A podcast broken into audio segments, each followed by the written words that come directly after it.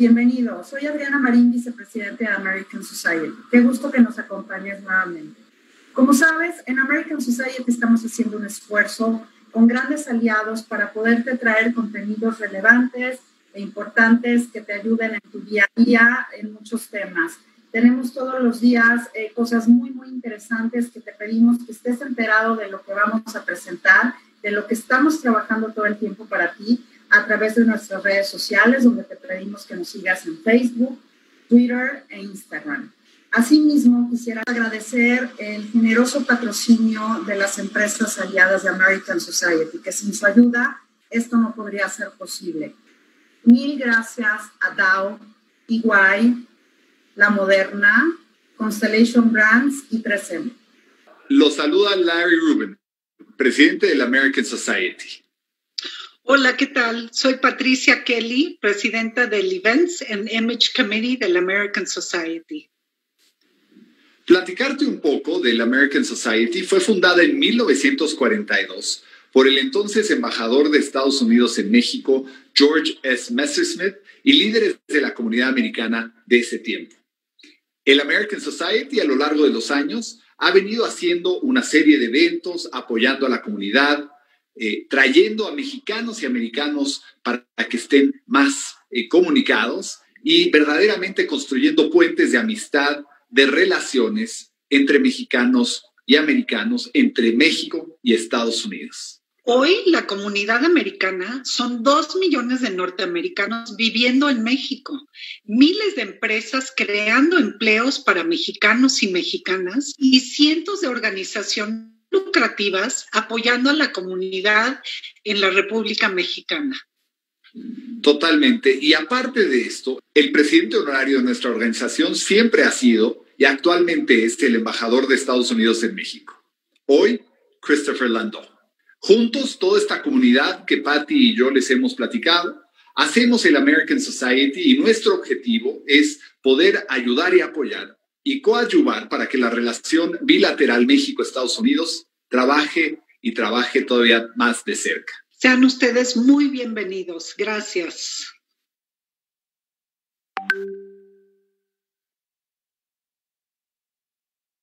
Friend, what a pleasure. Qué gusto estar con ustedes. Y hoy tengo un invitado muy especial. Él es Sergio, Sergio Cervantes, quien es embajador de Riedel en México, y platicaremos de las líneas en general del placer de beber vino eh, como il faut, como se debe, y, y cataremos algunos vinos juntos, Sergio y yo, para poder ir platicando sobre la importancia justamente de la copa adecuada para entender el vino, para captar el mensaje que hay en cada botella y, porque, y justamente buscar cómo cambia nuestra percepción sobre el aroma y el sabor del vino por la copa. Y resulta que aquí tenemos unas copas muy especiales el día de hoy. Y a lo largo de sus 47 años trabajando en este negocio familiar, eh, John Riddle, quien es la décima generación, se ha convertido en el padre realmente de la cristalería funcional y ha construido una carrera en productos diseñados para mejorar justamente el disfrute de las bebidas. Y, y ahora George presenta al mundo una serie de de, copas increíbles llamadas Riddle Wine Wings. Y, es, es, una copa de, ensueño para mi gusto. Son eh, meses y meses de degustaciones, de cambios de formato, etcétera, hasta llegar justamente a la forma, por ejemplo, de, estas copas. Y ahora Wings ya está tomando el vuelo y, tal vez no es la colección, colección, más hermosa, eso dice Riedel, a mí en lo personal me encantan, pero dice que son brutalmente funcionales. Llevan los aromas, los sabores del vino en, justamente en un vuelo. Esta innovadora serie supone un, cambio simbólico en, la estética de la marca Riedel, ya que se aleja de las formas originales de la serie Sommelier que, había hecho su padre y se dirige de alguna forma a una nueva era de cristalería funcional. Este impacto de la nueva forma es una colección para los que son verdaderos conocedores de vino y para los que comienzan a coquetear con el mundo del vino. ¿Qué opinas, Sergio? Definitivamente, David, te platicaba que a, muchos les interesa conocer qué tipo de copas tienes en casa, porque una persona con el, con el bagaje vitivinícola que tienes, eh, nada menos estas alianzas que creas para etiquetas como Friné, que ya, ya nos contarás en un momentito, pues definitivamente estos grandes vinos requieren grandes copas y difícilmente vas a encontrar eh, algo que supere a Riedel. Algo que supere a Wine Wings simplemente no lo hay. Tú no me dejarás mentir porque en 10 años que tengo laborando eh, para, eh, para, la marca, pues definitivamente es el modelo más espectacular que he visto en cuanto a desempeño, como bien puntualiza George. Entonces, una línea que se dedica exclusivamente al funcionamiento de, de, de la misma, no exaltar estética, no exaltar resistencia, que si bien las dos, como ya puntualizaba, son muy atractivas estéticamente y muy resistentes, son copas bastante firmes, esto se darán cuenta que pues no lo presentan la mayoría de las copas hechas a mano. Ah, en este caso tenemos un look and feel de copa hecha a mano y si se fijan eh, la parte superior es mucho más estrecha, mucho más eh, delgada incluso que la parte de, eh, de la base del cáliz o del bowl. Entonces esto las hace sumamente resistentes pero como ya eh, indicaba George, pues las más funcionales definitivamente. Entonces, la, la, copa que deben tener en casa, Riedel Wine Wings. Está increíble, Sergio. ¿Qué te parece si voy decantando este, este friné hecho en Argentina, en Mendoza? Es una mezcla de, de Malbec, Shiraz y Merlot un, vino hecho con mucha pasión, con, mucho amor, como deben ser siempre las cosas, y, y tú y yo lo sabemos. Y, esto con, con, Alberto Arrizu, que es un, un, talento en el mundo vinícola, una de las familias de Abolengo, y ellos tienen la marca Luigi Bosca, y Friné nace justamente de esta alianza y de esas ganas de, de crear un, un, nuevo representante eh, de Friné. Y aquí tengo el decantador Riedel, ¿por qué no? Mientras yo voy decantando, tú nos vas eh, platicando por qué decantar, cómo son los decantadores, cuál es la finalidad de decantar un vino. Fíjate, la finalidad eh, radica precisamente, Debbie, en separar los sólidos del líquido. En el caso de los vinos añejos que tienen 10, 15, 20 años de guarda, pues generan, como sabes, estos sedimentos, que no son otra cosa que la materia colorante que sale de precipitación, eh, presente en la uva y eso se, se, alberga en el fondo de la botella. Entonces eso no lo queremos en nuestra copa porque parece una especie de, de, polvo, de arenilla, de barro que no, no hace lucir nuestra copa adecuadamente. En, en, realidad los sedimentos no hacen ningún daño, no obstante no son agradables ni a la vista ni en el paladar. Exactamente, no pasa nada si los beben, sin embargo, para un servicio protocolario adecuado, correcto del vino, recomendamos siempre separarlos. Entonces, esa es la función del decantado. Y el trasvasado, eh, que es justamente lo que estamos haciendo tú y yo con un par de decantadores Riedel, pues es simplemente vertir nuestro vino directamente de la botella a un decantador para permitir una oxigenación adecuada. Fíjate que la, la respuesta más eh, apasionante que yo he escuchado sobre el tema de Evi, recordarás, es de eh, Cristian Moyo, que decía precisamente eh, cuando estamos buscando eh, buscar, brindarle respeto a un vino, se le decanta cuando estamos ante un vino de cinco décadas, ¿no? Un gran Bordeaux de primera, de primera línea. Y cuando estamos hablando de un vino joven, le brindamos el beneficio de la duda, le, brindamos ese, ese respeto que le brindamos también a los grandes vinos longevos. Entonces, nos recomiendo tanto Riedel como Cristian, que como saben, eh, enólogo por más de 30 años de Chateau Petrus, pues algo sabe de, vinos, él nos recomienda definitivamente decantar el 100% de nuestros vinos o trasvasarlos según sea el caso. ¿Por qué? Porque disipan alcohol de bien. Entonces, como te darás cuenta, estas notas eh, ligeramente alcohólicas o eh, aquellos posibles aromas que se alberguen entre la cápsula de oxígeno que, todas las botellas tienen, puede generar un aroma por ahí eh, no tan agradable, siempre hay que permitirles oxigenar. Nosotros siempre leemos en las contraetiquetas que nos dice descorchar 45 minutos antes, pero ¿quién tiene el tiempo de esperarlo 45 minutos? ¿no? Entonces, trasvasamos y el vino está listo para servirse con la ventaja de que ya oxigenó, ya abrió, gracias al trabajo del cristal. Eh, cuando tú utilizas un, un decantador Riedel, pues estás acelerando ese proceso de oxigenación. Y ahora que decías, ¿quién tiene 45 minutos cuando se acerca un mesero en el restaurante y me pregunta si descorcha la botella y la deja que y le explico que realmente no tengo todo el día para estar ahí sentada y qué tanto podría respirar el vino con esta pequeña apertura. Entonces, si tengo la mesa Copa Riedel, esa sí va a permitir que respire el vino o ni hablar eh, de cantarlo, porque si no estaríamos ahí sentados y sentados a ver en qué momento eh, se va, va respirando el vino. Y estoy de acuerdo contigo, también los vinos jóvenes siento que se benefician muchísimo porque ganan un montón de años en cuestión realmente de minutos. Sí, y eh, yo siempre le pregunto a mis clientes, ¿ustedes llaman dos horas eh, de, con antelación y, al hacer su reservación ya van pidiendo que les descorchen la botella y se las vayan trasvasando? Pues no, la verdad es que como dices, es al momento que se acerca el mesero o el sommelier a tomar tu, tu orden y no tenemos ese, ese tiempo, ¿no? Y a veces nos perdemos de la mejor parte de los vinos por apurarlos o por beberlos rápido sin darles el espacio y el tiempo para oxigenar adecuadamente. Entonces, pues muy sencillo, se soluciona utilizando un buen decanter que le permita, como ya mencionabas, un diámetro de apertura amplio para eh, generar suficiente flujo de oxígeno al interior y eso, pues en cuestión de cuatro o cinco minutos tenemos un vino perfectamente listo para servicio. Estoy de acuerdo contigo, me encanta decantar. He estado con varios sommeliers de champagne, también decantan el champagne, sienten que se le quita el, el, el sommelier de Boclicot. Me decía, así le quito un poco la parte dulce y le dejo ese espacio, como tú dices, de respeto y, y, y de tiempo eh, para ir creciendo. Y fíjate que hablando de, de las copas de, de, las wings, de wine wings, dice Riedel, y esto es interesante, que ha elegido un fondo blando y, y, estirado en forma de ala, justamente, ya que aumenta esta superficie del vino que está expuesta al oxígeno, y eso conduce a mayores niveles de evaporación, permite una mayor intensidad de aroma, claramente. Y, y George dice que al colocar la cabeza en la copa, la nariz está más cerca justamente de la superficie expuesta, que es más ancha esta parte, y así solo ya proporciona este, este aroma magnífico de cada variedad de uva, por lo que para capturar estos, estos delicados aromas eh, es necesario curvar las paredes de la copa, calibrar correctamente la apertura de cada copa con el diámetro de su borde. Es tanta tecnología, tanto conocimiento y tantos estudios detrás de cada copa Riedel. Eso me parece fascinante. Es increíble, Debbie, cuando uno eh, platica la historia de, del desarrollo desde cero de, una copa. Ahorita tú lo estás viendo muy, muy de cerca con, la propuesta que le hiciste a, Casa Madero y esa espectacular copa que estás diseñando de la mano de Riedel y pues la vinícola más antigua del continente.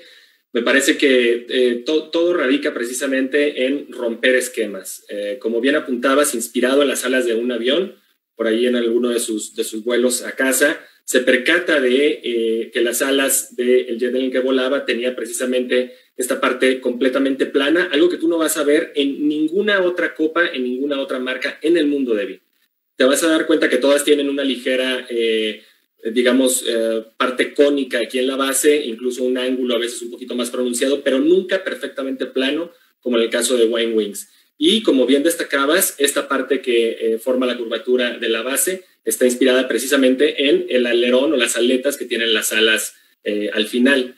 Esto, eh, en definitiva, pues ayuda a que el vino tome vuelo y algo que yo me he dado cuenta, ya lo vamos a ver ahora que tengamos vino al interior, que cuando tú agitas el vino, gracias a esta curvatura, hace que el vino regrese. Entonces, no solamente magnificas la superficie de contacto con el oxígeno como harías con otra copa, sino que el vino está dando vueltas sobre sí mismo cada vez. Entonces, cada rotación que tú haces, el vino se va empalmando sobre sí mismo, generando tres o cuatro veces mayor oxigenación y en menos tiempo. Entonces, por eso el desempeño que tienen en cuanto a destacar el terroir, el origen de los vinos, las notas más rebuscadas, esas notas que la gente dice, estas notas se la inventa el sommelier, estas notas, ¿dónde las encuentra Debbie? Bueno, pues es precisamente eso, ¿no? El tener un instrumento de precisión que te permita identificar esas notas adecuadamente. Si tenemos una copa de vidrio eh, eh, con un, un labio súper burdo, es imposible que tú puedas eh, acceder a estas notas tan efímeras, tan, tan volátiles, ¿no? Eh, son, las, son las más etéreas finalmente. Claro, y de hecho es tan desagradable cuando los labios son, son de ese, ese material. Por eso. Inmediatamente nos ponemos como a la defensa en lugar de disfrutar esa sensación tan fina como, como en esta copa.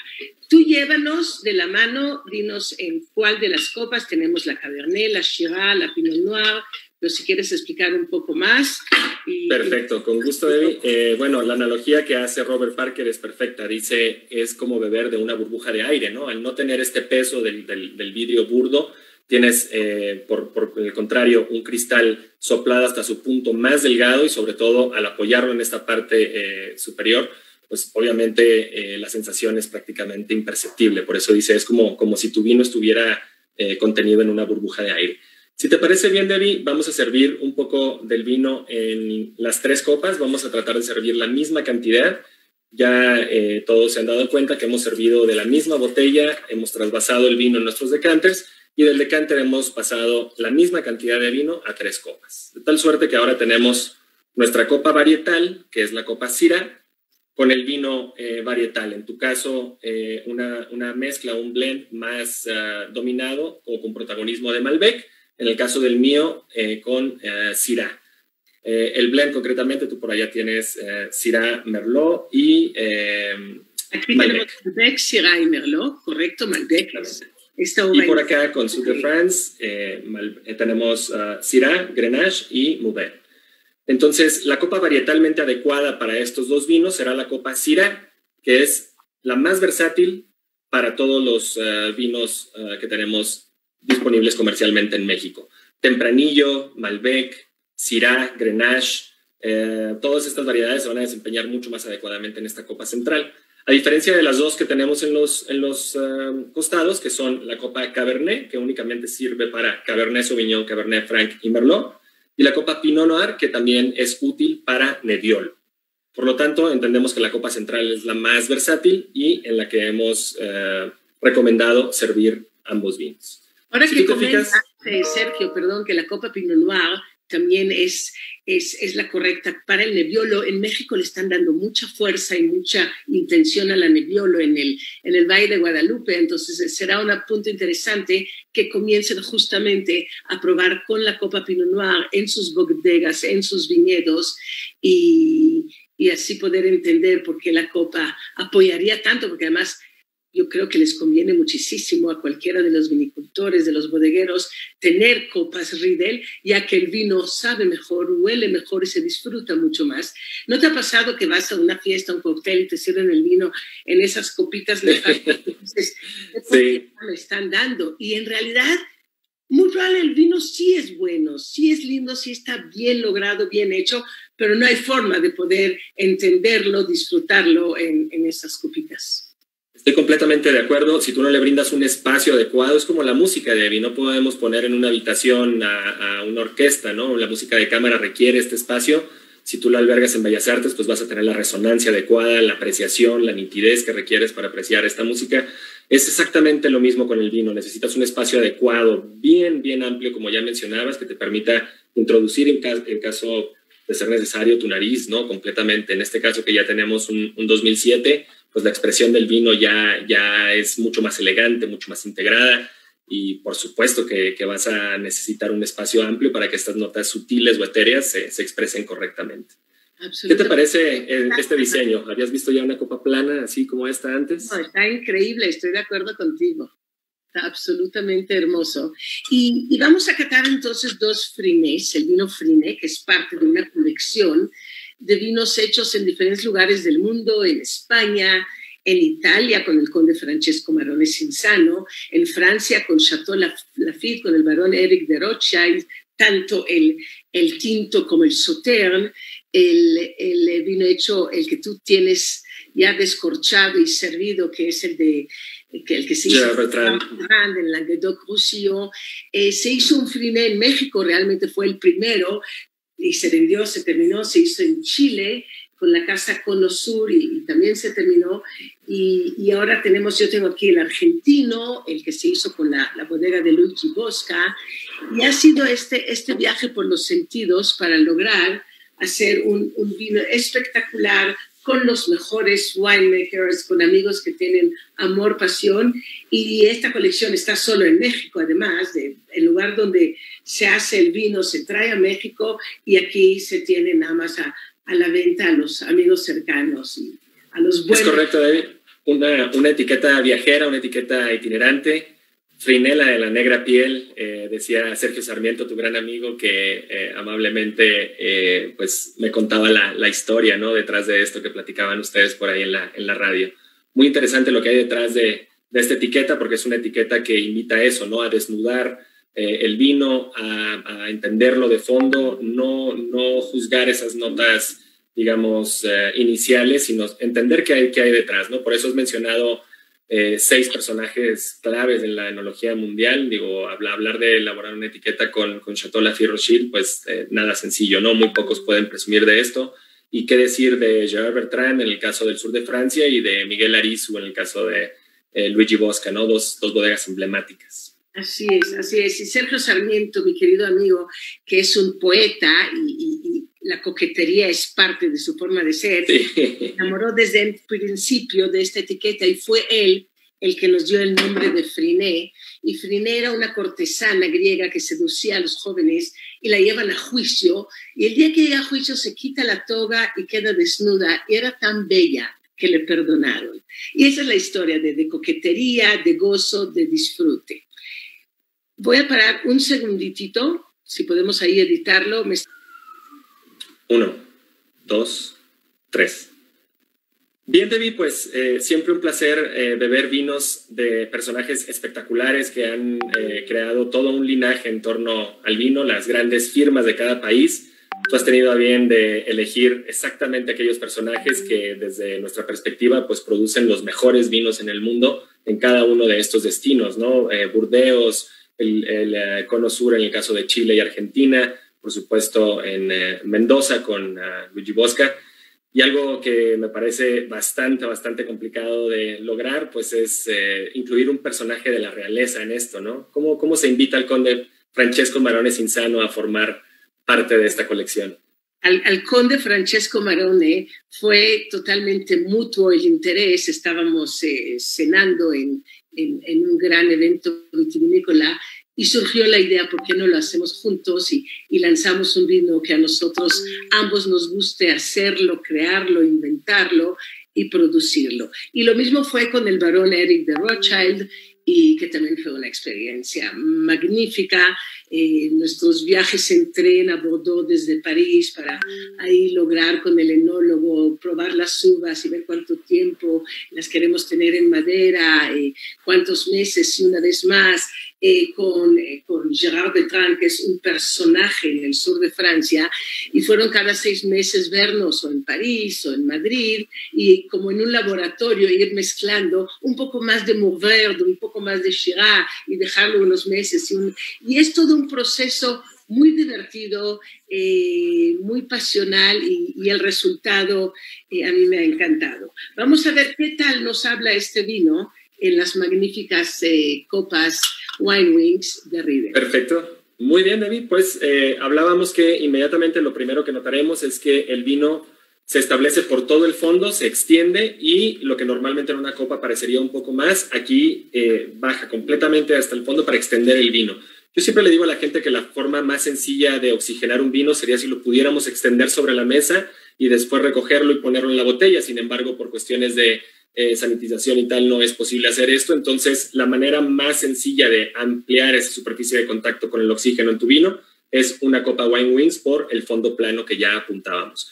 Y como ya mencionaste, esta parte superior está eh, inspirada en la línea eh, Vinum, que es precisamente la línea varietal que tiene una copa para cada estilo de vino. Cuando los clientes preguntan, ¿debo de tener entonces una copa para cada vino? Mi respuesta habitualmente es, este set que tenemos tú y yo frente a nosotros es eh, todo lo que necesitas para apreciar los grandes vinos tintos. En la copa Pinot Noir Nebbiolo pondremos aquellos varietales más ligeros, más eh, suaves, sobre todo con baja tanicidad y alta acidez. En el caso de la copa Syrah, los vinos frutales como el que tenemos tú y yo en esta ocasión.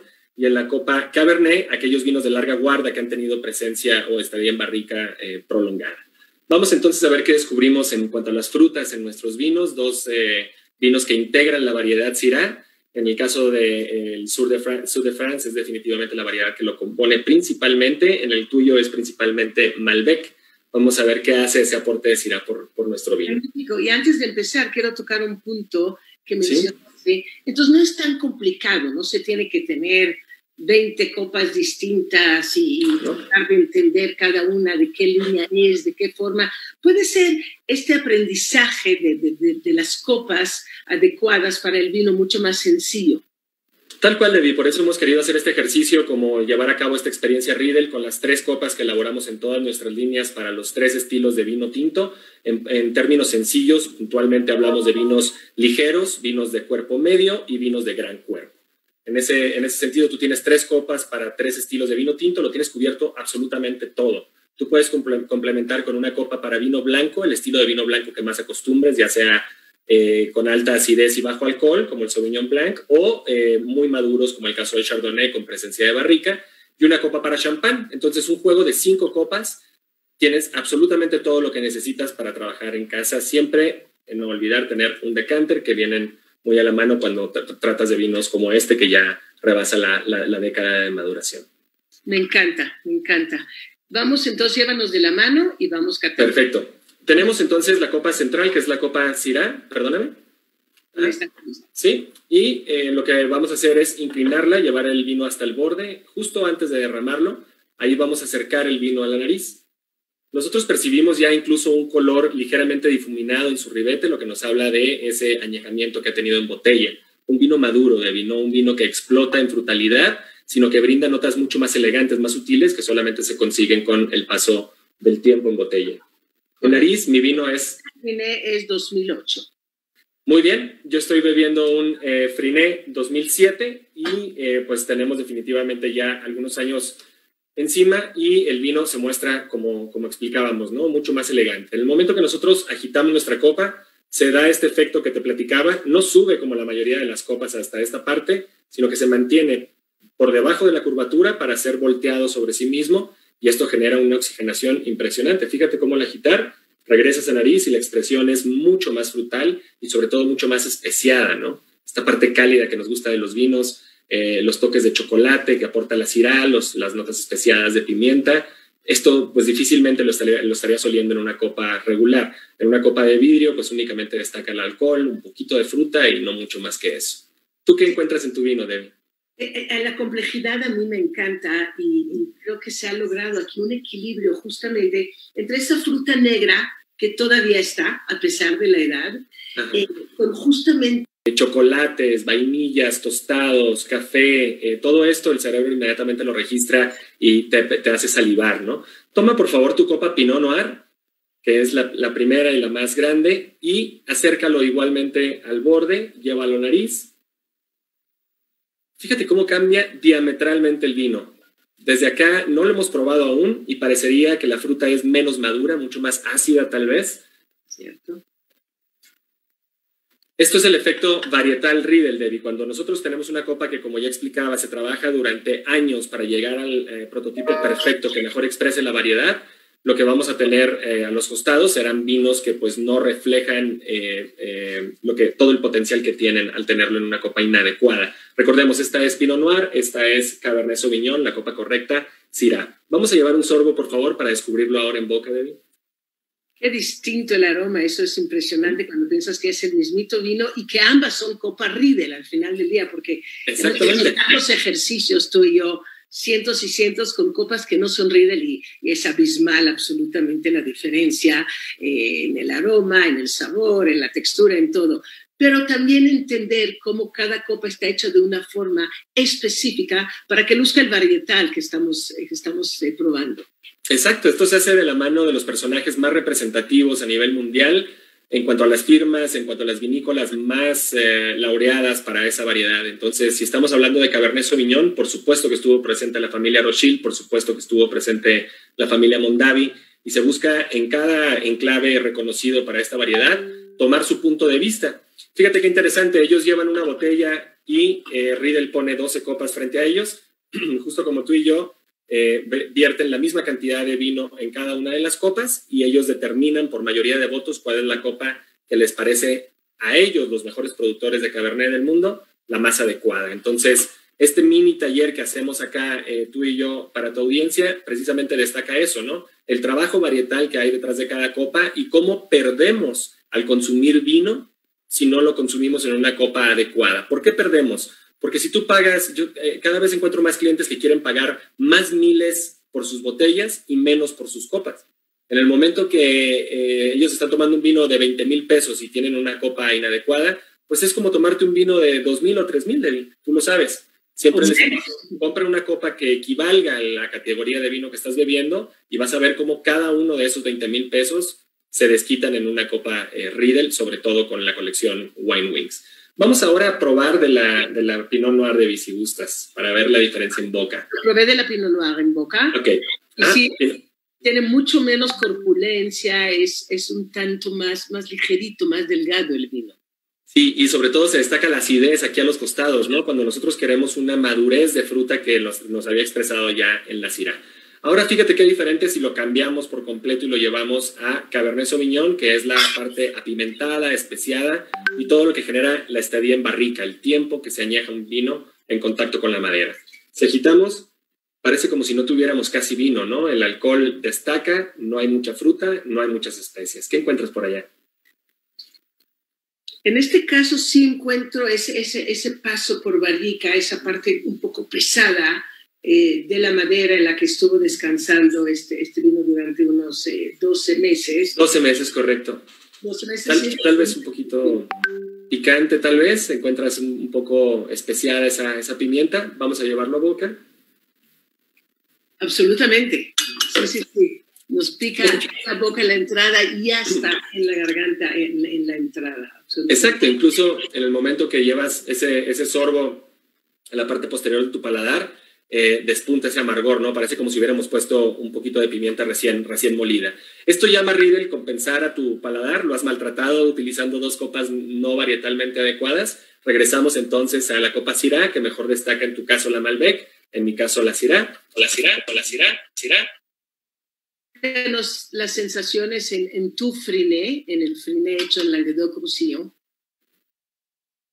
Imagínate que acá, Imagínate que acá lo que, lo que perfectamente percibo es eh, las notas de fruta madura, fruta negra como la mora, fruta eh, roja como la cereza, y al integrarse estos dos frutos de vida en una nota eh, deliciosa que en el, en el buque de esta, de esta copa me recuerda el casis, la grosella negra, ¿no? Que es esta nota bien salvaje de la, de la cirá. Eso en la parte frutal, frutos muy maduros, frutos negros y rojos en un perfecto punto de madurez. La floralidad que yo más destaco en la, en la casa Chateau L'Hospitalet, siempre eh, hay una nota muy característica de violetas, ¿no? Una floralidad que los vuelve pues muy femeninos, muy interesantes y en nariz pues siempre invitan a, a, un, a un sorbo inmediato. Y después la parte que tú ya destacabas, las, las especias, pero bien integradas, estas especias cálidas como el clavo, como la canela, incluso un toque pequeño de, de, cardamomo, que es una, una especie exótica, ¿no? Eh, una especie que nos da a recordar pues sabores un poco más, más interesantes. En el, sur de Francia sabemos que hay proximidad eh, al océano,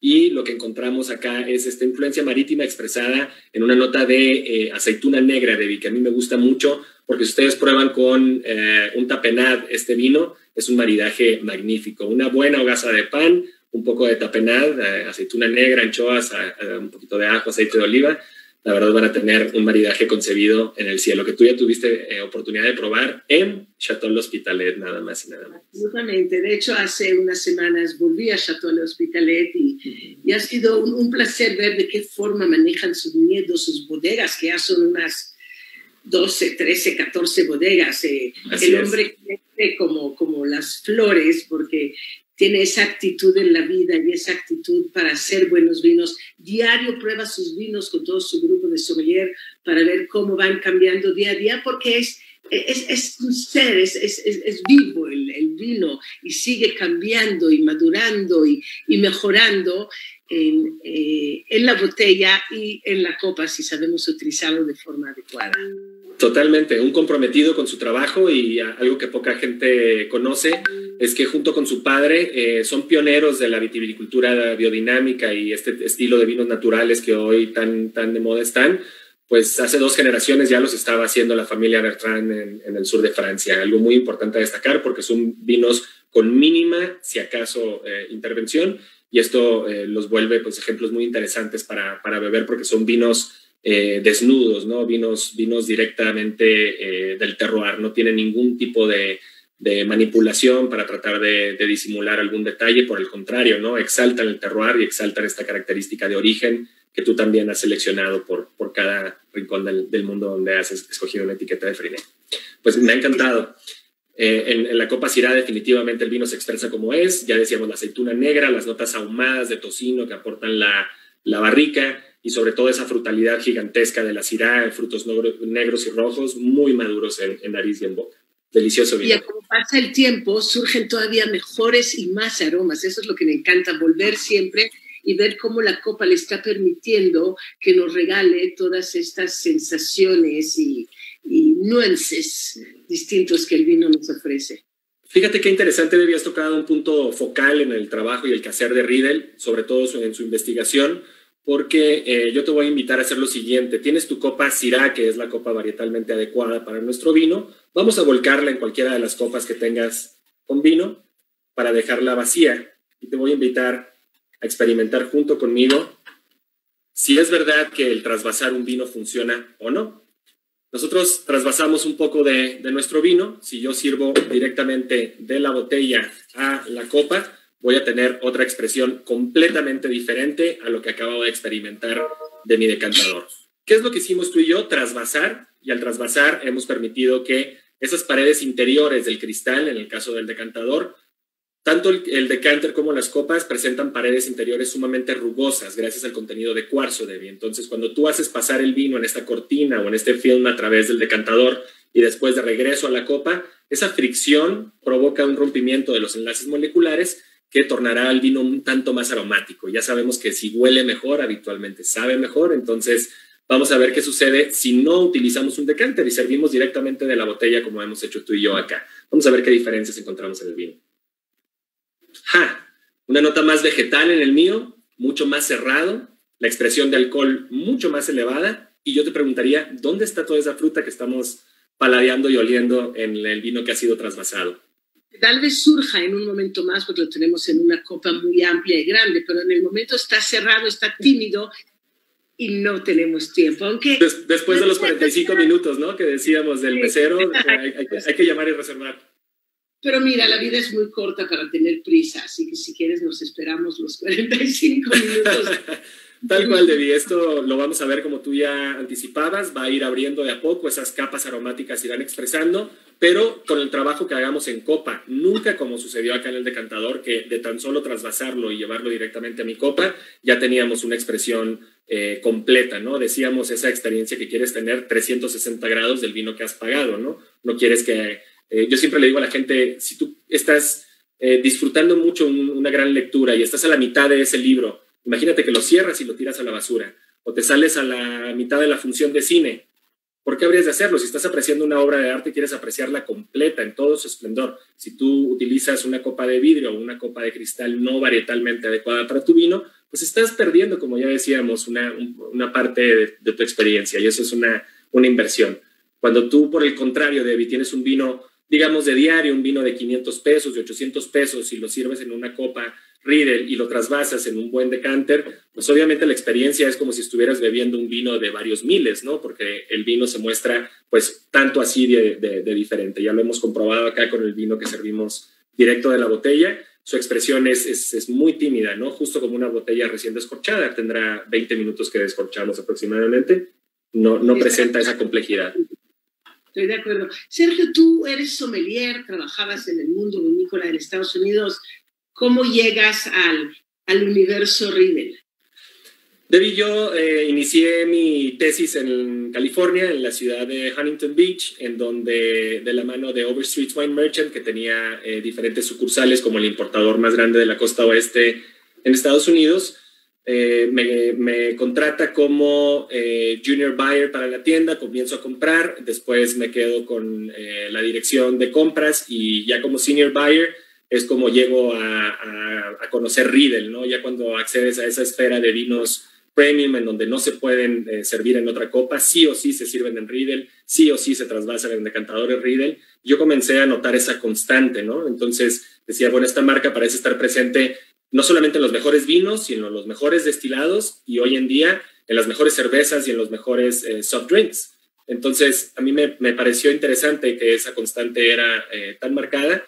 Y a mi regreso a México, después de, terminar la universidad, eh, me encuentro con que había únicamente dos personajes, estoy hablando hace más de, de 10, 12 años, únicamente había dos personajes que, estaban eh, presentes y difundiendo la cultura del vino. Uno lo recordarás bien, es tu entrañable amigo eh, Miguel Alonso, del restaurante Coma y eh, el otro personaje eres tú. Las dos personas que eh, hace más de una década ya tenían eh, la difusión del, vino en, sus manos, ¿no? En el caso del restaurante, gracias a, su departamento de sommeliers, y en tu caso, pues con todo, todo este trabajo y este esfuerzo que ya hemos apuntado sobre, sobre Feriné, empujando a la cultura del vino en México a consumir estos grandes consorcios vitivinícolas en una etiqueta asequible, una etiqueta que, se, que se pueda tornar cotidiana en México. Entonces, pues inmediatamente eh, toqué a tu puerta, dije, esta es la mujer que más conoce y más entiende de vino en México,